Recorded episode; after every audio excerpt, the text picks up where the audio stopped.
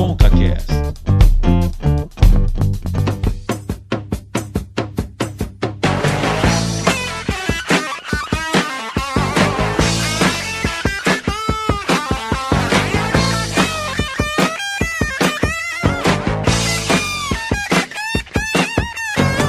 A solução pro nosso povo eu vou dar. Negócio bom assim ninguém nunca viu. Tá tudo pronto aqui, é só vir pegar. Solução é alugar o Brasil. Nós não vamos pagar nada. Começando com o CaCast, episódio 45, eu sou o Cauê Martinelli e olha, Davi, hoje é aquele tema que muitas pessoas não querem falar, mas é extremamente importante para a nossa realidade e inclusive a gente vai tentar falar da maneira mais simples possível, porque quando a gente fala de economia, meu amigo, tem muita gente que não entende nada e inclusive esse é um trabalho que a imprensa poderia fazer muito melhor, né não, Davi? É isso aí, Cauê. Olha, eu, eu, eu não sei se eu me sinto é, muito cara de pau ou realmente uma pessoa que quer saber mais do assunto. Mas, assim, a economia não é um tema que eu, eu sinta muita é, vontade de falar, mas não é porque eu não quero, é porque eu não sei, entendeu? Mas é, é por isso que a gente não vai falar só a gente. A gente tem um convidado é, muito especial que vai participar com a gente e vamos tentar aí, saber, vamos descobrir e eu realmente vou sair dessa desse desconhecimento da economia, se vou conseguir entender mais um pouco da questão da economia do Brasil, mas eu acho que vou dar certo porque o cara é admirador do Maradona, então tá ótimo, para mim já cumpriu a missão aí.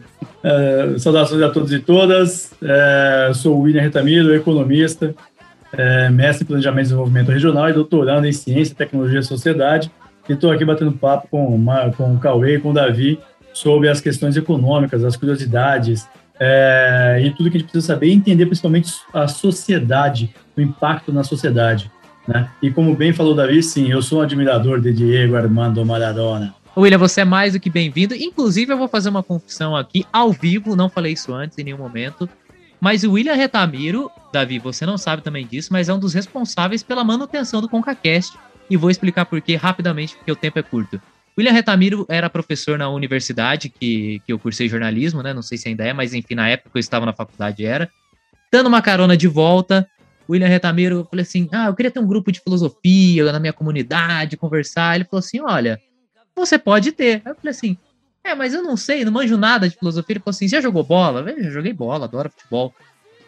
Joga a bola e chuta. O resto a galera vai chutando e vai fazendo. Então, em vários momentos do ConcaCast, eu falava assim: Davi, a gente vai falar sobre isso. Davi, vamos falar, não sei o quê. Falei, então vamos levantar a bola, eu pensava comigo, e vamos deixar a galera chutar. Então, William, hoje você que vai ter que marcar os gols aí. Porque. Você é o nosso artilheiro. Eu lembro dessa conversa, lembro que a gente bateu um papo tudo, mas eu não sabia que esse foi o pontapé inicial. Vocês estão jogando bola já aos 45 episódios, né? Pois é. tempo e tem segunda prorrogação e campeonato o resto da vida. Maravilha. Sim, e a ideia é continuar muito mais aí. Então, te agradecer primeiro por você topar o convite de estar aqui, por ter sido, sem saber, um patrono do ConcaCast. O Davi também não sabia dessa história. e ficamos felizes com a, com a sua vinda aqui. E espero que você dê uma boa notícia para o David, que ele não precisa pagar o imposto de renda. É, vamos avaliar esse caso. Mas se é para contribuir com a nação que me deu trabalho, é, vamos, vamos lá, não, não, posso, não posso rejeitar esse grande privilégio. que patriota você. Bom, a, a gente tem muita coisa para falar, a gente vai falar sobre a questão da declaração de imposto de renda, que tá aí, né? O pessoal tá declarando ainda. Não se esqueça de declarar, não sei quando que você tá ouvindo esse programa, mas declare é, o imposto de renda. Tem muitas coisas pra gente falar sobre reforma tributária, poder de compra, por que, que aqui é tudo tão caro e por que, que quando eu vou lá para Paraguai é tudo tão barato? Hoje em dia nem tanto. Mas por que que isso acontecia tanto? A gente tem isso para falar e muito mais. Você acompanha a nossa conversa de hoje.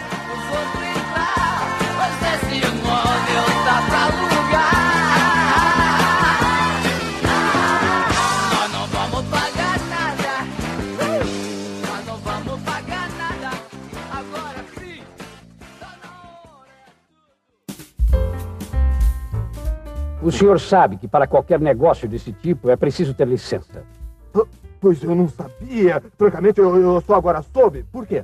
Ah, por quê? É, é, porque todo mundo deve pagar imposto. E ainda é tempo. Olha, meu caro sargento, o senhor vai me desculpar, mas eu sou um cidadão consciente. E como cidadão consciente, pago todos os meus impostos. Ah, então Obrigado. paga todos, todos os seus impostos. Olha, sou um cidadão consciente não fanático. É, eu queria aproveitar, antes da gente né, se estender nesse assunto de reforma tributária e tudo mais, que para as pessoas pode parecer um assunto chato, mas é um assunto muito interessante que tem uh, toda uma relação com a, com a nossa vida. As pessoas não têm ideia da importância que tem essa questão de reforma tributária e tudo mais que a gente vai conversar aqui. Mas agora, William, eu queria que você me ajudasse nessa missão de explicar para o Davi o que é declaração de imposto de renda. Ô, Davi, você não precisa fazer declaração, né? Oh, por ser estrangeiro. Peraí, tenho que perguntar. Estrangeiro, isso que estou por perguntar, estrangeiro tem que pagar porque, cara, tá bom, é, até que tem sentido, né? Porque aí alguém pode falar, cara, você vem trabalhar de outro país, não, tem que pagar mais ainda, entendeu? Mas tô, tô com medo de saber o que que é isso, né? É, essa é uma Fica... boa, William. Ele vai ter que pagar imposto? Vai ter que fazer declaração? Para que, que serve a declaração? Bom, a declaração é obrigatória para quem tem para quem tem rendimento superior, né? É, se não me engano, a R$ 1.900 ou algo, um valor similar, né? R$ 1.900 mês, né?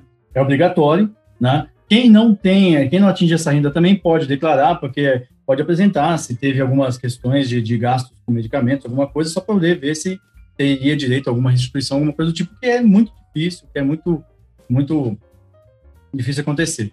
Mas para quem, eu não sei exatamente o valor da declaração, mas é algo aproximado a R$ 1.900 para cima, mensal, tem que fazer essa declaração. E é uma questão para poder saber, né? E também o Estado, vamos dizer assim, né? A União, é, fazer as arrecadações e tentar atenuar, né? É, o desequilíbrio eventual que se teve de desconto de renda em relação ao calendário o ano anterior. Tanto que é são as chamadas restituições, né? Quando a pessoa ela teve um pagamento é, de serviços básicos, né? Que poderiam ser ofertados pelo Estado, como educação, gastos com saúde, alguma coisa assim, devidamente comprovados, né? Devidamente apresentados e cruzados, né? No, no, na configuração da Receita Federal, no sistema dela, é, para poder desenvolver. Então, é, é uma forma também do poder, da União arrecadar verba para poder fazer a manutenção da, das atividades do Estado, né, de educação, saúde, segurança e tudo mais. E saber como é que está o desenvolvimento econômico, como é que está a participação da população em relação à renda. Obviamente, tem outros mecanismos que estudam isso, mas o imposto de renda ele deixa mais claro nesse sentido, né? Então, toda pessoa é, que está no Brasil, que tem rendimentos aqui no país, tem que declarar, sim, esse imposto de renda. Ou seia, Davi. Já era. já era. Então, você mora e trabalha no Brasil? É, eu moro e trabalho no Brasil, já faz quase dois anos. Ah, então, ah, vamos ter que contribuir aí com, com, a, com a pátria brasileira. Você é, chegou a declarar no ano passado? Não, ano Nossa passado não. Senhora. Mas, tá, agora esse ano eu acho que vai ter. Ah, é, é questão de conversar com um contador, um bom profissional de contabilidade, com certeza vai te orientar muito bem nisso além de ser deportado, quais são as consequências da pessoa que resolve não, não fazer essa declaração? Olha, com certeza tem alguma, algumas consequências aí, porque se foi identificado, por exemplo, se a fonte pagadora, né, como se coloca em termos da, da, da Receita Federal, se a fonte pagadora declara, paguei, por exemplo, paguei para o, William durante o ano de 2020 o X valor, e eu não declaro que recebi, que recebi isso, Lá na frente pode ter alguma consequência de, de cair na malha, né? O pessoal fala a malha fina. Daí você vai ter que fazer a correção, vai ter que fazer a, a adequação, eventualmente pagar uma multa decorrente da falta da, desse atraso, desse não, dessa não informação, né? Mas, assim, é uma questão, obviamente, vai se pagar uma multa, mas é uma questão relativamente fácil de resolver. Para isso, os profissionais de contabilidade podem, né? E estão aí disponíveis para poder verificar isso, né? Eles têm mais o conhecimento da legislação tributária e podem dar uma força, podem dar uma força, podem é, orientar da forma correta e resolver o problema mediante a contratação desses profissionais. Eu acho que a grande alegria do brasileiro é quando ele recebe a restituição, né?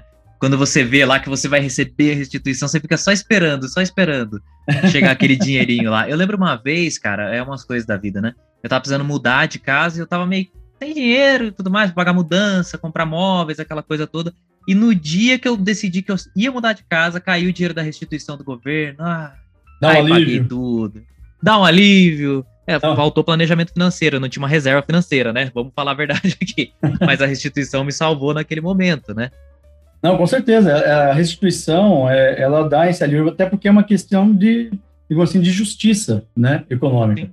Porque se você teve gastos né, relacionados às áreas sociais de educação, saúde e tantas outras, né, que são as áreas chamadas a, a, os gastos restituíveis, né, colocados pela Fazenda, né, pelo Ministério da, da Economia agora, na Receita Federal, é, você teve esses gastos e pagou ainda imposto, então vale essa equivalência de justiça, né, em relação ao que foi feito.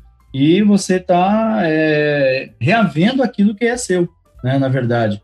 Né, você pagou a mais ou não deveria, precisaria pagar, mas obviamente tem as retenções legais feitas em folha, né, ou feitas de outras formas, né, de retenções na fonte, como se fala, e você está recebendo de volta isso, né, mas dá uma ajuda, dá um alívio, né, tanto que você tem uma ideia em quando sai, né, todo mundo, a partir do período ali do mês de abril, maio, já fica acompanhando, né, primeira é. restituição, primeiro, segundo restituição, e assim se vai, daí você já sabe mais ou menos quando você irá receber, você já consegue se programar nesse ponto. Agora que você comentou a questão, ah, que tinha que ter uma questão de organização financeira e tal, ajuda, mas nem sempre é possível fazer, né? A gente está num processo Sim. de inflação aí que complica bastante, né? É perceptível quando você faz as compras no mercado e você vê que o poder de compra é, de 100 reais, digamos assim, já não é a mesma coisa que era um, dois anos atrás, né? Tanto que hoje, né, é, um pouco antes da gente começar a bater um papo aqui, é, o Copom elevou a taxa de juros do país, né? Justamente porque já tem uma previsibilidade de alta da inflação, né? Então tem todas essas questões que impactam, né?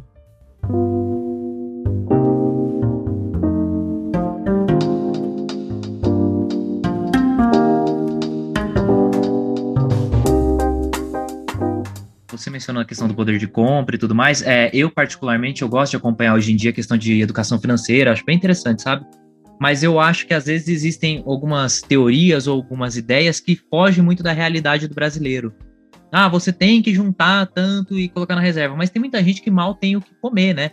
Mal tem uma renda. A gente tem muita gente ainda abaixo da linha da pobreza aqui no Brasil. E aí você mencionou a questão do poder de compra. Além da questão do poder de compra do Brasil, o Brasil, por ser um território muito grande, aí, William, você pode me corrigir se eu estiver errado, mas existem regiões que o poder de compra é muito inferior, por exemplo, ao que a gente tem aqui no Sudeste, falar de São Paulo, né? São Paulo e Rio, se eu não me engano, são os estados com maior poder de compra, né? Sim, sim. É. Só para você ter ideia, tem uma chamada, há algum, um ou dois anos atrás foi lançada uma calculadora social, né, com base em informações de dados, né, é, devidamente usando a ciência quântica econômica, poder aplicar tudo isso. É, e só para você ter ideia, quem ganhava 3 mil reais tinha uma renda superior a quase 80% do restante da população brasileira, né? Ou seja, Caramba. 3 mil reais, se a gente pegar os dados do DIESE, a, a pesquisa de salário mínimo necessário do DIESE, o salário mínimo necessário hoje está em torno de, de 4 mil e poucos reais, né? 4.200, 4.320, que é o que deveria ser o salário mínimo hoje para poder atender as necessidades básicas de uma família, né? E essa questão da reforma tributária associada com a questão do, do, do poder de compra, só para a gente poder ter uma ideia, como é, a questão é muito complicada, né? Digamos que, sei lá, nós vamos no mercado, uma pessoa vai no mercado, essa pessoa que vai no mercado, ela tem uma renda de mil reais, certo?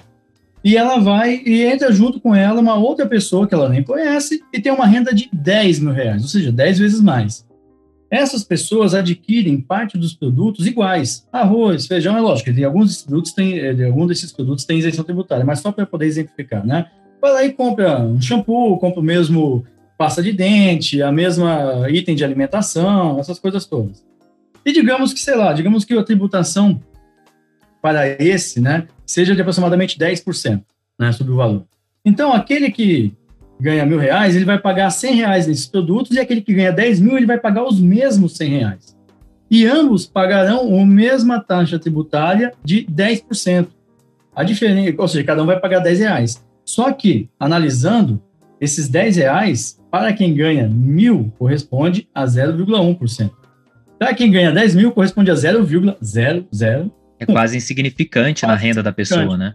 Daí a gente vai discutir reforma tributária, né? Por isso, algumas há linhas que defendem uma reforma tributária pela renda e não pelo produto, né? Porque tem produtos que são de necessidade básica, que não estão contemplados dentro de uma cesta básica. Produtos de higiene, dependendo do segmento, né?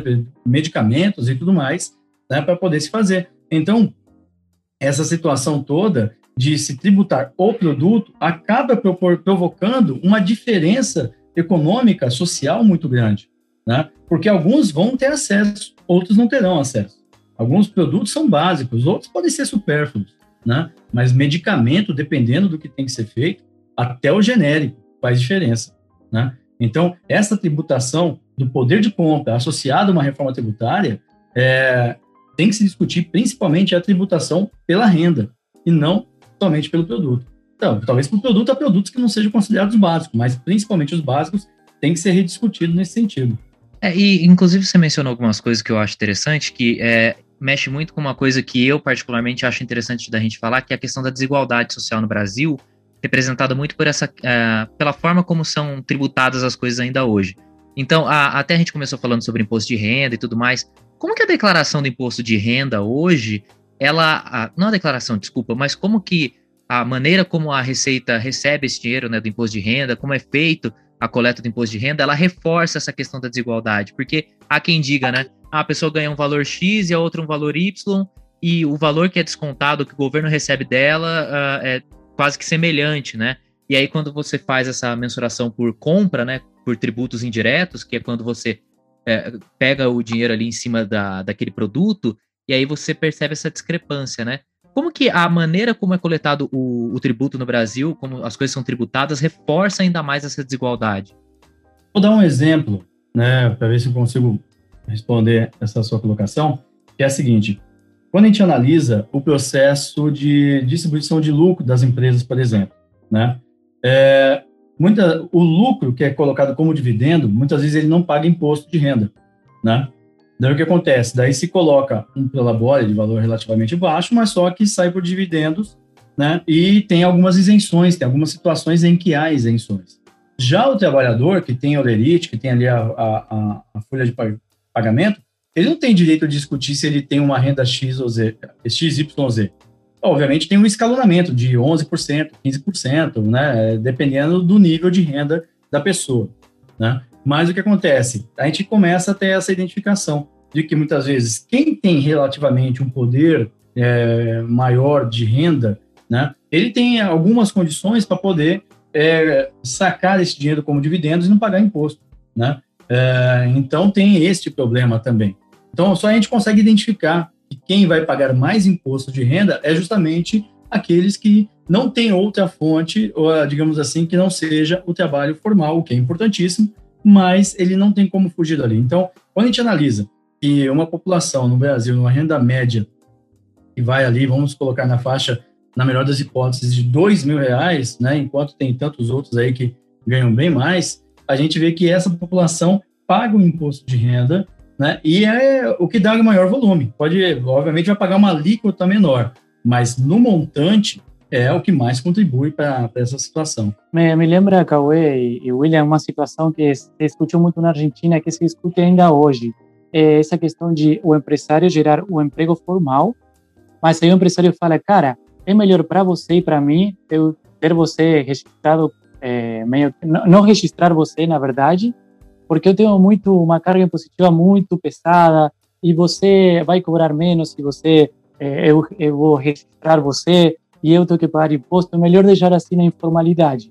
É, e existe essa, esse debate, tipo, o empresário que quer é, registrar os, os, funcionários, mas tem muito imposto, muito é, uma carga impositiva muito forte, e aquele que não registra os funcionários e meio que não não tem que não tem esse imposto, não tem essa é, essa carga impositiva e meio que convence até os funcionários de que esse funcionário vai ganhar mais dinheiro ainda sem estar registrado. Esse debate eu acho que também é uma realidade no Brasil, imagino. Sim, sim, com certeza. Foi uma realidade, tanto que alguns argumentam, usam como justificativa, uma das justificativas para a reforma trabalhista, né? Que a reforma trabalhista ela veio, de certa forma, é, alegar uma possível é, formalização destes informais que você comentou agora. Porque aquele que trabalha em uma empresa que não está com o devido registro, de acordo com a consolidação das leis trabalhistas, ele está trabalhando de forma informal e a empresa está praticando um ato ilegal, né? É, então tem essa situação e algo que foi muito comum no Brasil, acredito que é hoje em menor proporção, né? É, mas pode ver, quando a gente analisa a quantidade de mês, né, o micro e pequeno empreendedor, né, é, a gente vê, é, microempreendedor individual, aliás, o MEI, né, a gente vê que tem um crescimento muito grande, né, Daí a gente pode discutir, ó, maravilha, formalizou, ele vai pagar a sua taxa ali, que acho que está em torno de 55 a 61 reais, alguma coisa assim, né? Lindo, maravilhoso, só que tem uma coisa, é, ele não tem mais uma assistência, digamos assim, por exemplo, uma assistência médica, que antes ele teria, por intermédio de uma empresa, pagaria um valor relativamente menor, seria descontado da sua folha de pagamento. Porque se ele for fazer por conta, como, como contratante, individual, vai pagar muito caro, né? Ou então que ele tenha que, tá bom, vou prestar serviço para a empresa, só que tem uma coisa, agora todos os equipamentos de segurança é por sua conta, a empresa não vai dar mais. E muitas vezes só os equipamentos de segurança já são muito caros, né? Mas a pessoa vai lá, faz um empréstimo, acredita, alguma coisa assim, vai lá, compra os equipamentos, daí vai lá, faz o serviço para a empresa, mas depois a empresa pode não dar continuidade. Então, lógico que depende de um monte de coisas, né? Mas esse assunto é uma situação muito. É, já foi bastante comum, acredito que hoje seja menor é, circunstância, menor quantidade aqui no Brasil, né? Mas não duvido que ainda haja, né? Com certeza. Mas o que acontece? Foram argumentos colocados para se justificar uma reforma trabalhista que retirou direitos. Né? Na verdade, o que acontece? Não cancelaram a CLT, né? A, a, a consolidação das leis trabalhistas, criando uma concorrente para ela, só isso. É aquele, é aquele negócio, né? Digamos assim, eu trabalho numa empresa, eu estou ali ganhando valor X. Daí o que acontece? Eles contratam uma pessoa, eu sou CLT, né? Eu sou registro em carteira. Tem ali os, o empregador vai ter que pagar é, fundo de garantia, INSS, DSR, um monte de tributos ali que de fato eu concordo que tem uma carga tributária alta nesse sentido, né? Os encargos tributários. Mas daí chega uma outra pessoa com o mesmo salário que o meu. Mas só que tem uma coisa, ela não vai ter dois esses encargos trabalhistas. No decorrer da empresa, quando der uma crise, a empresa vai querer mandar quem embora? A mim. CLT. CLT. Só que daí eu falo, olha, eu aceito ficar como PJ também, digamos assim, ou como prestador de serviço, ganhando X% a menos do que o outro. O que, que o outro vai fazer? Ele vai abaixar. Daí o que, que eu vou fazer? Eu vou abaixar também, até cair nesse ponto. Ou seja, nós vamos ter uma, um achatamento dos valores da renda né, do faturamento, porque não é renda, né? Porque dali ainda vai ter que pagar contabilidade, imposto e tudo mais. O que sobrar de líquido pode vir a ser a renda dele, né, da pessoa, do trabalhador ou da trabalhadora. E ao mesmo tempo que isso acontece, essa concorrência, é, nós temos um poder do achatamento do poder de compra, né, que a gente estava falando há pouco. Porque nós vamos ter demasiada oferta de mão de obra qualificada e quando aumenta a oferta, cai o preço. Ou seja, tem muita gente concorrendo no mercado será um desafio maior nesse ponto. Então, é por isso que essa questão da informalidade, no Brasil está um índice de informalidade muito grande na atualidade, sem contar os desalentados, né? Porque só de índice de desemprego está sendo colocado aí em 13% aproximadamente, né? Mais os informais, que o pessoal coloca como sendo trabalhador, mas não computa como desempregado, e mais os desalentados, que são aqueles que desistiram de procurar emprego, né? Ou seja, nós temos essa circunstância toda que leva a um índice de informalidade maior. E essa prática que se comentou, Davi, foi bastante comum, ela agora só se modernizou de forma legal. É, Davi, é, é bom você ficar esperto, daqui a pouco você vai virar PJ aí. A pejotização é. do Brasil só aumenta. Não, mas, é, mas olha só, eu, na cidade que eu morava, que tem 20 mil habitantes, olha só, pequenininha, é, a, o, a prefeitura tinha, na Argentina, tinha Argentina, eh, tinha funcionários que, que eram eh, PJ, como vocês falam, eh, funcionários que vendiam o serviço deles. E os caras apenas eram recepcionistas, entendeu? Mas a informalidade legalizada na prefeitura. E você pensa, cara, o Estado promovendo esse tipo de, de práticas, né? Olha só. Não, e tem a questão da terceirização também, né? Tem muitas empresas que mandam o cara embora e contratam um terceirizado que para eles é muito mais barato, porque não tem que arcar com despesas que teria com um CLT ali na empresa, né? É, né eu, não, eu não tenho propriedade de poder falar sobre a questão da, da Argentina, né? Eu falei a Argentina que estou aprendendo aqui um pouquinho. Agora contigo vou falar espanhol. Né? Então, uh, mas assim, eu não tenho propriedade de poder falar sobre a questão da legislação trabalhista na Argentina, né? Eu acredito que você tem similaridades com a brasileira, né? Mas essa que você comentou agora mesmo, o termo que você usou, qual foi que você falou, Cauê, por, por gentileza? Da terceirização da ou da pejotização? Da terceirização Nossa. e da pejotização, do, pejotização. Do, dos trabalhadores. Sim, sim, essa é uma tendência cada vez maior, né? É essa situação da terceirização, essa lei, essa essa reforma trabalhista veio a colaborar, colaborar com esse ponto para poder difundir Total. cada vez mais. Sobre uma questão da, de um discurso de competitividade econômica internacional, porque o custo Brasil estava muito alto. Mas o que é o custo Brasil? Quando a gente começa a pegar ali, e é só analisar o pagamento de, de, de, da dívida pública brasileira, né, a gente vê que são, foram quase 700 bilhões de reais pagos no ano passado para o sistema financeiro, o que se gera ainda muita discussão, tanto que tem o, o órgão lá, é, Auditoria Cidadã, eles apontam né, a situação de que tudo aquilo que foi pago não precisaria, aproximadamente 30%, 40% é que seria necessário ou adequado. O restante são especulações que geram discussão jurídica, inclusive, né, de acordo com a Auditoria Cidadã. Então, a gente começa a discutir o que é esse custo Brasil, né? o que é esse custo de fato. É, é a mão de obra, né? ou são outros aspectos? Porque o que nós vivemos aí, desde essa reforma trabalhista até então, foi basicamente corte do valor da mão de obra, queda da renda do, do trabalhador e da trabalhadora no mercado, pelo que eu tenho visto. Mas se a gente parar para analisar, é, William, pouco, é pouco tempo, né? Alguns anos a, que vieram do governo Lula. E aqui, gente, ó, tá, só fazer abrir o um parênteses aqui para quem é chato pra caramba. Não estou aqui falando que eu sou lulista, bolsonarista, não é isso. Eu estou fazendo uma mera constatação do que de fato aconteceu. Eu tenho um economista aqui para me dar apoio nisso. A gente tinha uma classe trabalhadora. Vamos tentar. Mas a gente tinha uma classe trabalhadora muito mais presente na, na questão do comércio, na, nas compras, adquirindo bens, né? Eu não sei se isso foi bom ou ruim a longo prazo, mas a gente tinha até a chamada classe C, a nova classe C, né? E aí é outra discussão. Mas querendo ou não, antigamente a gente analisava uma sociedade muito mais presente às classes que antes não conseguiam, ou como dizia Paulo Guedes, de maneira preconceituosa, até empregado ia para Disney, o que não é verdade, mas algumas pessoas conseguiam ter privilégios que antes elas não tinham. E hoje a gente vê cada vez mais esse privilégio, é, sendo, privilégio entre aspas, né? O mínimo sendo reduzido e a desigualdade que antes tinha diminuído tem aumentado né, nos últimos anos. E essa questão da reforma tributária não é algo que se discute só hoje, né? Há quantos anos não se fala sobre isso?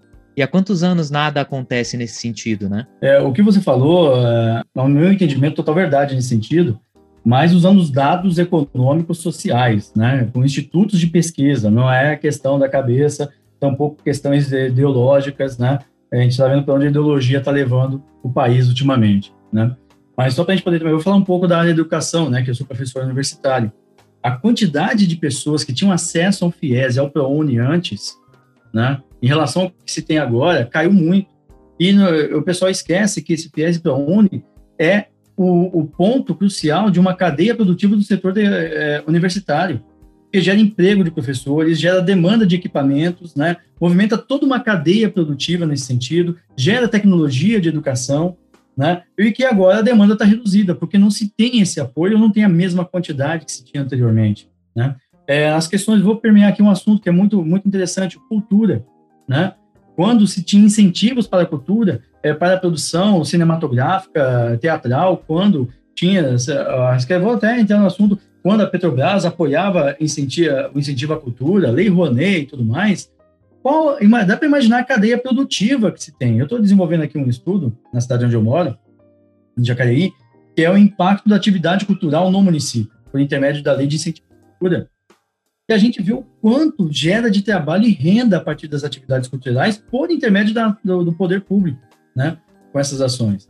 Então a gente vê a cadeia produtiva da cultura sendo bastante dinamizada, e agora a gente já vê uma queda considerável na questão cultural. Né? É, a gente identifica aquele velho discurso de que pobre começou a andar de avião, pobre começou a ter carro novo, começou a ter picanha, é, ter a comer picanha, esse monte de coisa. Obviamente é um discurso relativamente populista, mas não se pode negar que é uma relativa verdade. Né? Principalmente quando a gente analisa o poder de compra no supermercado que se comprava com 100 reais no mercado há dois, três meses atrás do que se compra agora.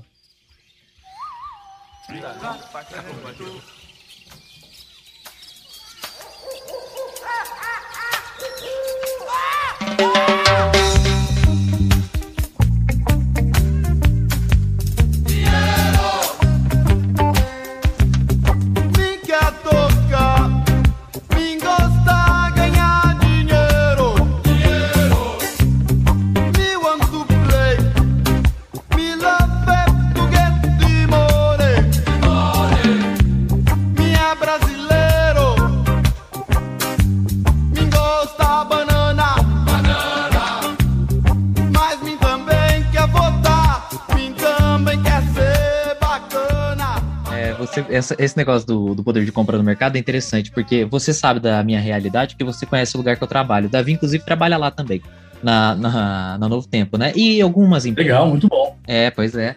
Tá lá, a gente tá dando emprego para estrangeiro também. É, Los hermanos. e a Los Hermanitos. Isso Mas-. Somos todos os sul-americanos. Não, e o bom, William, é que ele não torce nem pro River nem pro Boca, é um achado, entendeu? É um milagre.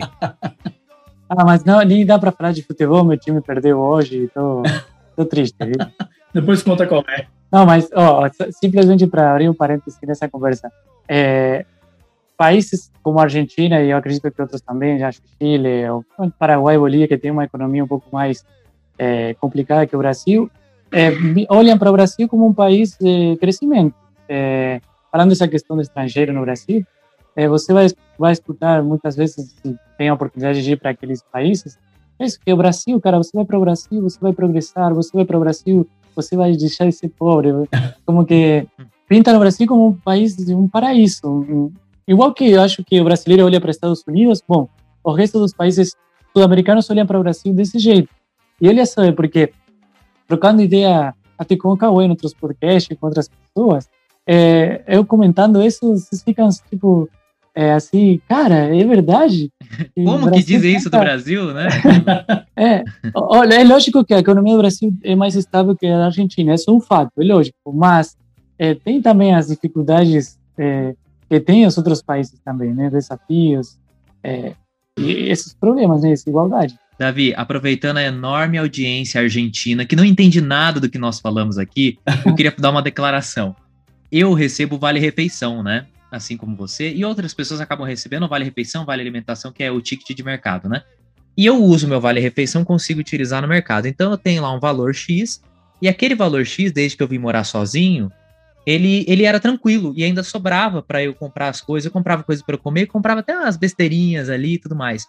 Hoje em dia, e hoje em dia que eu digo há alguns meses já, cara, eu vou no mercado, o que eu gastava antes, olha, eu não sei, não vou falar propriamente dito que dobrou, porque aí talvez é, seria uma coisa errônea da minha parte.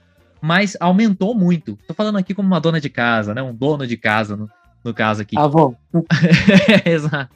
Então, aumentou muito e é surreal, né? E uma outra coisa que eu acho interessante é que quando a gente viaja para outros países, William, não sei se já teve a oportunidade de ir para Argentina ou para algum outro país aqui. Não, América eu tava planejando ir antes da pandemia, mas aí veio a pandemia. Tô louco para conhecer a Argentina. Eu adoro a história da Argentina. Falando sério mesmo. Vale muito a pena. É. Vale muito a pena. Eu É. vou. ah, a gente vai te vacinar, então, para você poder viajar à vontade. Por Viu? favor. Tô precisando. tá. Vou te dar a vacina chinesa. É, aí, Pode ser, pode ir qualquer uma. qualquer uma, né? Aqui. Eu também tô aceitando.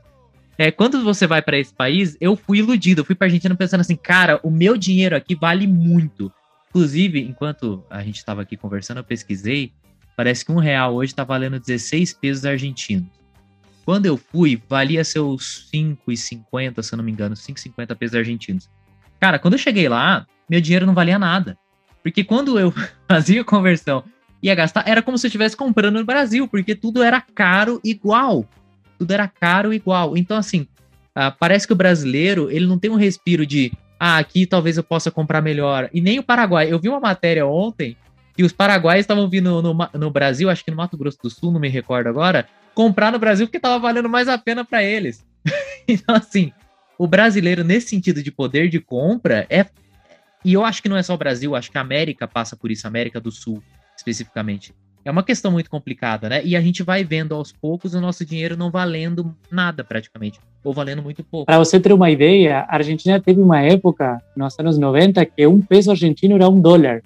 Depois veio uma crise terrível, terrível, uma crise, uma das piores crises econômicas do mundo, aconteceu depois na Argentina, mas teve essa época de um peso, um dólar. Foi uma época assim, Brasil também. eh, de glória para a Argentina. E o início da implementação do Plano Real foi um real, um dólar, quase. Né? Tanto que em 99, né, teve uma situação de que o dólar disparou, né, porque questões eleitorais da época, e teve uma quebradeira completa, né, porque justamente eles estavam mantendo essa paridade cambial, né. Mas isso aqui você falou que da, da questão do, do, do poder de compra, né, das moedas, tudo, né, da Argentina e tudo mais. Assim, é, tem a, a famosa música, vou chamar aqui o Raul Seixas, né, que ele fala lá em é, fala o seguinte: é, nas cercas embandeiradas que separam quintais.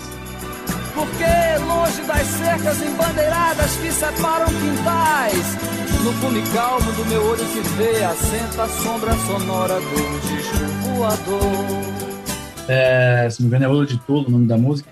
E essas divisões faz a gente discutir e, entre aspas, competir, né? Entre aspas, não, de forma, forma clara, competir entre nós. A partir do momento que a gente começar a identificar que o território sul-americano, que o continente sul-americano, que a comunidade sul-americana tem as mesmos tem a mesma história de exploração, tem a mesma característica, né, guardadas algumas, ressalvadas algumas questões, mas que nós é, se nos organizamos, nos organizarmos, temos um poder econômico muito forte, tanto que boa parte do que aconteceu na Bolívia, do que aconteceu no Equador, do que aconteceu na Argentina, do que aconteceu no Uruguai, no Paraguai, em âmbitos políticos, né, nós vemos que tem a situação de é, ações, eventualmente, alguns apontam estrangeiras, né, como está sendo o caso aí agora da, do cancelamento das condenações contra o ex-presidente Lula, ele fala que teve ações de países estrangeiros e tudo mais, mas é tem uma questão de geopolítica muito mais complicada, né? Mas o que eu quero dizer é o seguinte, que na verdade, a partir do momento que identificarmos que é, nós, sul-americanos, somos o mesmo povo, no sentido de com, as me, com a mesma história, com as mesmas lutas e com o mesmo potencial, com certeza a gente consegue dialogar de uma forma muito mais tranquila, até mesmo a questão do Mercosul, do mercado comum europeu, né? E discutir, inclusive, as questões tributárias, né, que são pautas, né, para a Agenda 2030, por exemplo, que se coloca aí entre, no, no Mercosul, que ficou parado com essa questão de relações bilaterais com a nova política das relações exteriores brasileiras. É, eu não queria é queria na verdade voltar para esse assunto da inflação, né? Eu achei muito muito engraçado, né? Porque quando uma uma coisa é, aumenta Aqui, obviamente, que é uma questão polêmica, o povo reclama, ninguém gosta de aumentos, né? Aí eu fui ver, eu não sei se vocês têm aí, lembram de cabeça a inflação do ano passado no Brasil? Quanto, em torno quanto, quanto foi? Sim, ficou deixa eu ver, acho que ficou em torno de 4,12, alguma coisa assim. Não é casa dos 4%. É, então, e, e eu achei é, engraçado porque, tá, muitos é, criticam, né, políticas assim, a inflação e tal. A Argentina, no ano 2018, se não me engano, chegou a ter um quase 50% de inflação. E, e, e, é engraçado porque assim, a gente parece que é um povo que está acostumado a ter inflação. Tipo, ah, inflação aumentou, tá, acontece, Argentina. e, e eu imaginei se uma coisa acontece assim no Brasil, acredito que já aconteceu, talvez em algum momento da história, né? Não sei se uma inflação de 50%, mas alguma inflação é, grande. Como é como essa essa diferença nas sociedades de diferentes países, mesmo sendo do mesmo continente, né?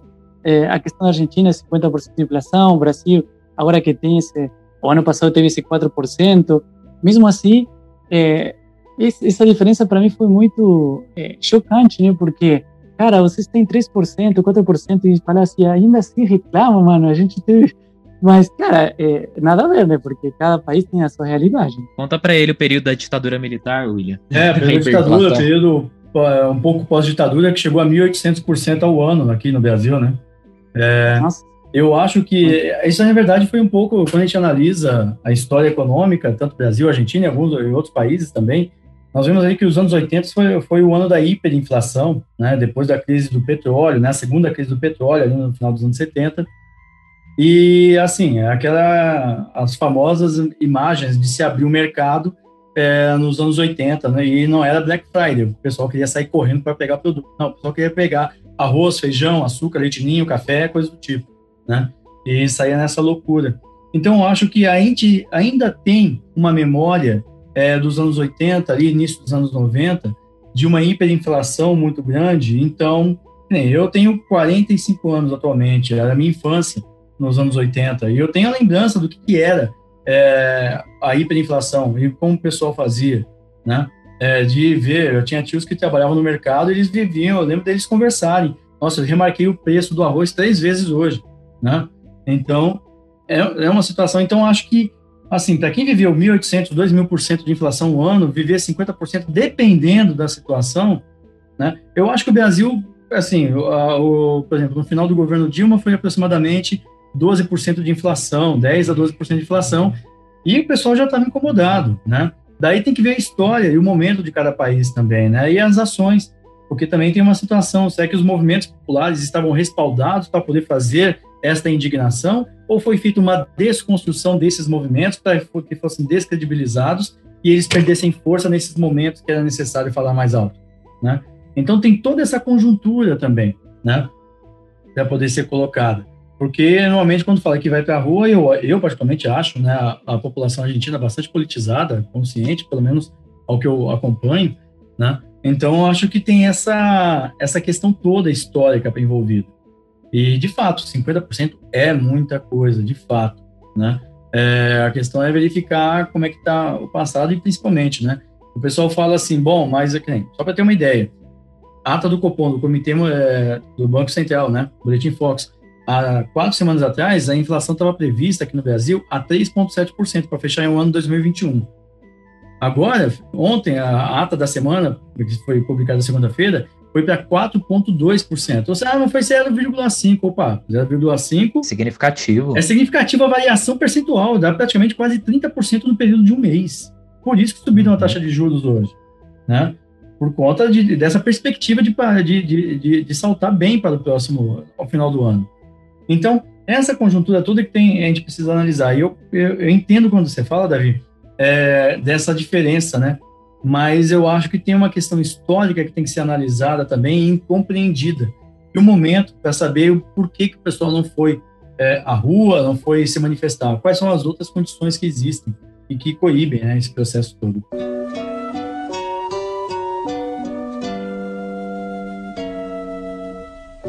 Dinheiro na mão é vendaval, é vendaval na vida de um sonhador de um sonhador. Bom, nesse ano 2021, três, três meses do ano 2021, por exemplo, o combustível na Argentina aumentou cinco vezes. Ah, tá competindo cinco com o Brasil, então, porque aqui aumentou várias então. É. Aqui, pelo amor de Deus. O pessoal da etiqueta do mercado tá lá no posto todo dia. cara.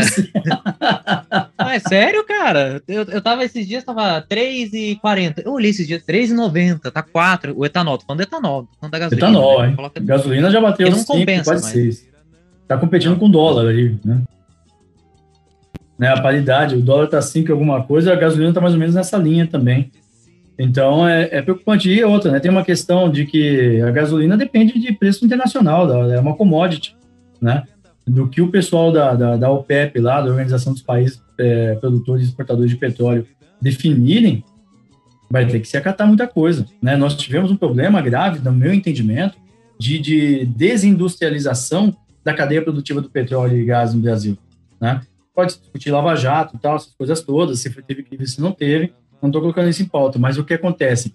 Se identifica, se nós tínhamos um projeto de uma relativa ou menor dependência do petróleo internacional, já que nós tínhamos o pré-sal, estavam construindo refinarias e poderia ser vendido mais é, com preço com menor interferência de ter que exportar o produto, produto para poder importar ele apurado, por exemplo, manda petróleo e compra gasolina, né? A gente paga em dólar. É, tudo bem, tá tendo problema? Vamos resolver o problema e vamos punir, né? Mas não vamos matar um projeto de sustentabilidade, né? Não vamos acabar com esse projeto, porque isso aí é importante para o Brasil e poderia fazer um diferencial no momento atual. É, na verdade, o Brasil ele vive nessa extrema dependência de questões internacionais, né? Quantas vezes a gente já falou, vamos fortalecer a indústria brasileira, e a gente fica dependendo de questões de mercado internacional, de multinacionais, é, e eu acho que esse é um assunto que a gente poderia falar assim, ó, muito tempo, porque eu acho que é super pertinente. Não, com certeza. Só para você ter ideia, Celso Furtado, um dos maiores economistas do, Brasil, que escreveu muito eh, nos anos 60, 70, ele sempre apontou essa relação de dependência brasileira, né, da, da, da relação centro-periferia, como ele coloca, né, é, de que nós exportamos commodities, né, e importamos o produto acabado. Se for ver, analisar até hoje é assim. A agropecuária exporta commodity, não exporta um produto é, com tecnologia agropecuária. Né? Nós não vendemos com valor agregado. Né? Nós vendemos o produto em natura, em boa parte, e depois nós compramos ele de volta enlatado. Digamos assim. E muito mais caro. E muito mais caro. Muito mais caro. Por isso de se pensar, não somente Brasil, mas pensar no conjunto da América do Sul, em, nas suas potencialidades e de recursos para o futuro, né? de como nós somos importantes para o mundo no futuro. E solidão, e solidão, solidão, e solidão, e solidão.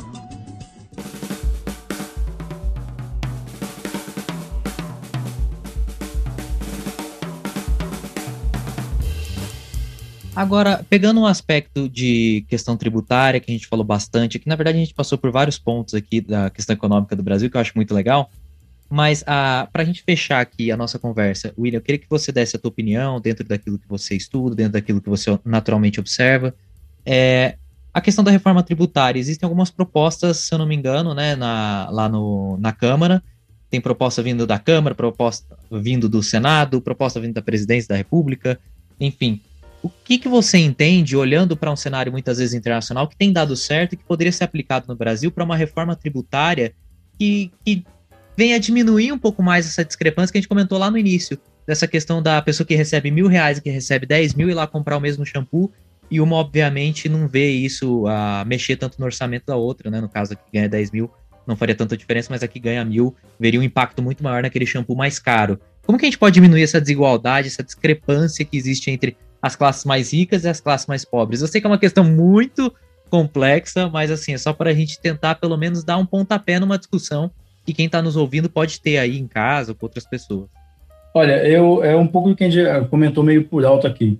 Eu acho que a principal é discutir uma reforma tributária, mas uma tributação pela renda, né? E tributação das grandes fortunas. E quando a gente está falando de grande fortuna, antes que alguém que está aí na cara recebendo aí em torno dos seus tem um salário, uma renda de aproximadamente 10 mil reais, pensa que seja com ele, não. São grandes fortunas, são para cima, patrimônios acima de 10 milhões de reais, né? O que são poucos aqui no Brasil. Então, eu acho que essa discussão é, da tributação de heranças, né, essas coisas todas perpassam. E tem muitos países que fazem essa questão, né? A tributação de herança no Brasil, se não me engano, acho que está em, eu não lembro, mas está bem baixa. Nos Estados Unidos está três, quatro vezes maior. Nos Estados Unidos, que é um país liberal, né? Então, a gente já consegue ter uma, uma base a questão de tributação do lucro, né, dos dividendos, né, de pagar imposto de renda, para não ter essa, essa saída que nós comentamos já anteriormente, de se pagar um relativamente um prolabore baixo, que ele vai ter tributação, depois os dividendos são retirados sem pagar nenhum imposto. Né? Então, acho que são pontos sociais que precisam ser revistos, principalmente a questão da tributação de renda e de grandes fortunas, e essa questão do imposto de, eh, sobre uh, lucros e dividendos pagos pelas empresas para os seus sócios, né, acionistas e tudo mais. Muito se fala sobre IVA também, né? Imposto sobre valor agregado, se eu não me engano. Pessoal fala de criar o IVA e, de, e tirar outros impostos, que o Brasil tem, parece tem vários impostos, né? Assim, diferentes, e, e juntar, porque aí facilitaria na tributação e, de repente, até as pessoas mais pobres, vamos colocar assim, poderiam gastar menos ao consumir. Eu não sei exatamente como funcionaria essa relação, mas é válido isso, criar um IVA? Olha, o IVA é, já está sendo discutido há muito tempo, né? Que a, a, questão da carga tributária brasileira, além de alta, ela também é uma sopa de letrinhas, né?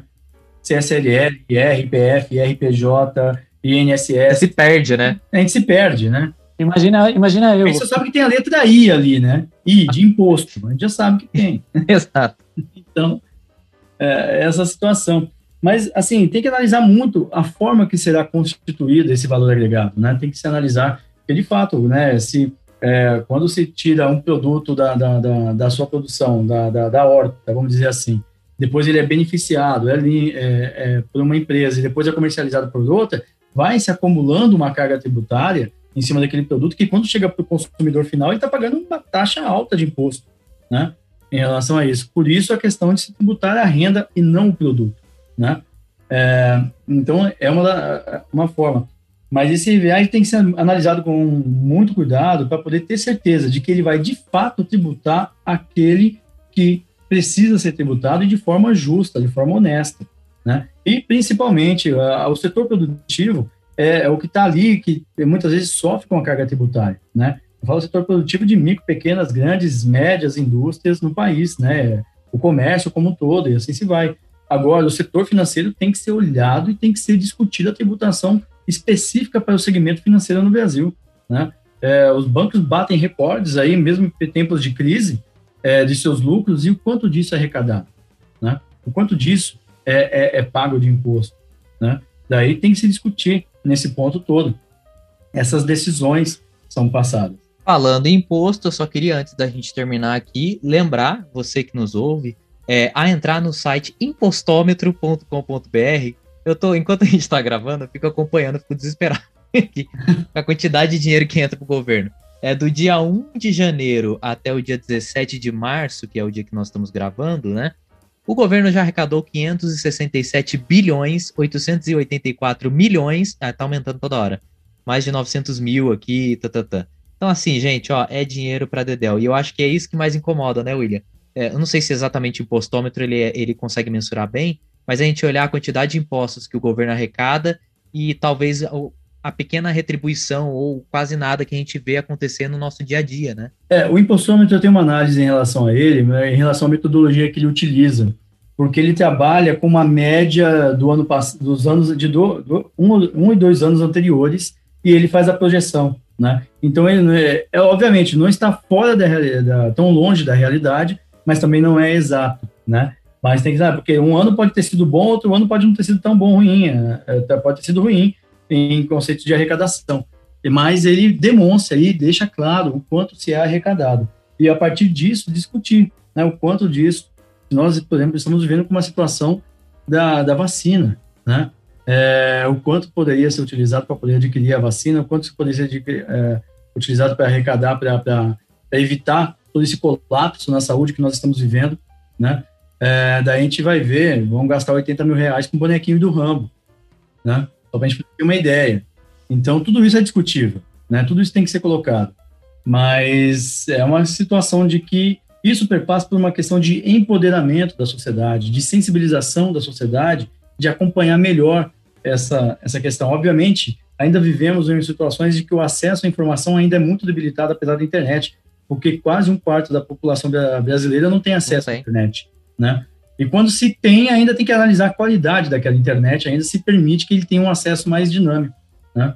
Então, é, é a condição é... das pessoas de interpretarem os fatos, né? É Exatamente, é daí a gente perpassa pela educação, né? Uma educação ela liberta, né? É, a educação não transforma o mundo, a educação transforma as pessoas, e as pessoas é que vão mudar o mundo, né? Como falou Paulo Freire. Então, nesse sentido, a educação é fundamental, né? É uma construção contínua, de médio e longo prazo, mas que exige já no curto prazo uma ação imediata. Mas eu vou falar uma, uma questão meio bem carregada de ideologia, eu vou falar por mim, que é uma questão assim, tem um, um setor da sociedade que fala é importante a educação, é importante a saúde, mas quando tem alguma política em prol das pessoas que não conseguem pagar uma escola particular ou uma, um hospital particular, tem como, ah, é uma medida populista. Não, é como assim, sim, a educação é importante, mas só para eu, que me esforço, só para eu que estou registrado, só para eu que gero emprego, mas não para é, é, existe uma, pelo menos eu, eu, não sei no Brasil, talvez sim, mas na Argentina era isso. Quando tinha pessoas que falavam, a educação é importante, aí tá, o governo dá uma ajuda, seja econômica ou em condições para as pessoas vulneráveis aceder a esses serviços públicos, aí já era, ah, estou jogando fora dinheiro, o dinheiro dos meus impostos está sendo jogado no lixo para... É, é, é uma questão social bem polêmica, né? Sim, com certeza, porque se as pessoas tivessem consciência do impacto social e econômico que o Bolsa Família trouxe, né, é, teria uma visão diferente. Ah, que é, eu falava assim muito, não, aqui o Bolsa Família para a pessoa vai ter mais filho e poder ganhar mais Bolsa Família. Muito pelo contrário, né? Quando tem, tem um estudo do IPEA que apontou que, em determinado período, as famílias beneficiadas pelo Bolsa Família foram que tiveram redução da taxa de natalidade. Né?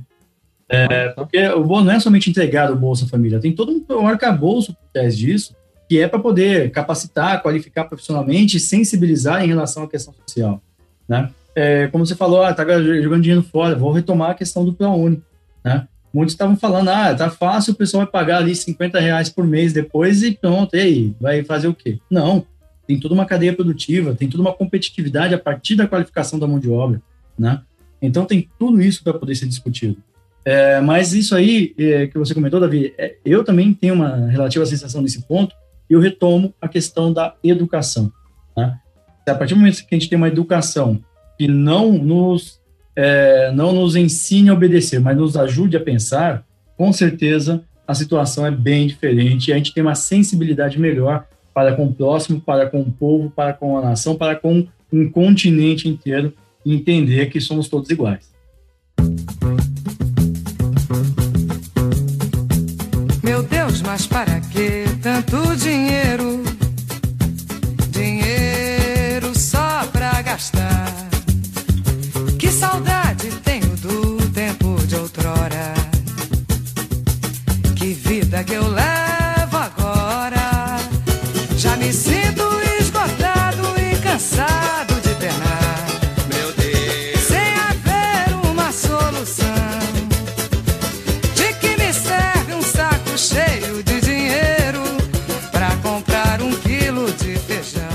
E aí fica uma pergunta aqui depois desse nosso papo. Eu queria saber de vocês, se quando vocês forem no mercado, vocês vão agradecer o Paulo Guedes. É só a minha dúvida. Ó, ó, eu vou contar uma coisa engraçada. Eu vou agradecer. Eu vou agradecer. Desculpa, Davi, eu só vou agradecer pelo seguinte, de dar valor nas minhas aulas de história da economia e entender como que era o passado, para poder valorizar, para poder entender qual é o período que foi melhor no meu entendimento. O que, que você Olha, falar, Davi? é- Eu, eu ainda tenho meio que a mente configurada em peso argentino. Então, olha só. Eu vou para o mercado, tá, um pacote de arroz. Vou chutar um número aleatório. 15 reais um paquete, pacote de arroz. Aí eu penso, nossa, que barato, né? Cara, não são 15 pesos, são 15 reais. E ainda tenho que aprender a, a lidar com essa questão da moeda aqui. E aí nessa, Uhum. William, ele tá endividado, tá? e tá tentando fazer o podcast pra ver se ganha alguma coisa. É, para tirar alguma renda aí. É, Ah, mas imagino É, que deve cara. ser difícil essa adaptação mesmo. Eu acredito que seja uma- bem complicada. A nossa cabeça fica doida, né? Quando a gente viaja e, e, e vê essa questão. Eu, quando eu fui pra Argentina, cara, eu olhava assim, nossa, mas que caro, 400 pesos, sei lá. Tô dando exemplo aqui, tô chutando qualquer coisa. E aí, quando você analisava com o real, era um preço parecido com o que você pagaria aqui no Brasil, não era nada exorbitante também, entendeu? A única coisa que eu percebo que a diferença é enorme é no pacote de erva mate. Eu tomo o mate, o chimarrão conhecido. Na Argentina, por dar um exemplo, eu acho que o pacote hoje em dia está uns 9 reais. Pacote de um quilo. E eu pago aqui no Brasil 25 reais. Aí os caras que, tra que trazem de lá se ficaram ricos mesmo. É Pode começar caro. a fazer isso pra pagar os, os É, impostos ó. que tá devendo aí, ó. Fica esperto. Eu acho que eu, acho que eu vou fazer isso. Busca legalização um- primeiro. Isso aí é importação, então tem que tomar cuidado. Aí já era. Aí, ó.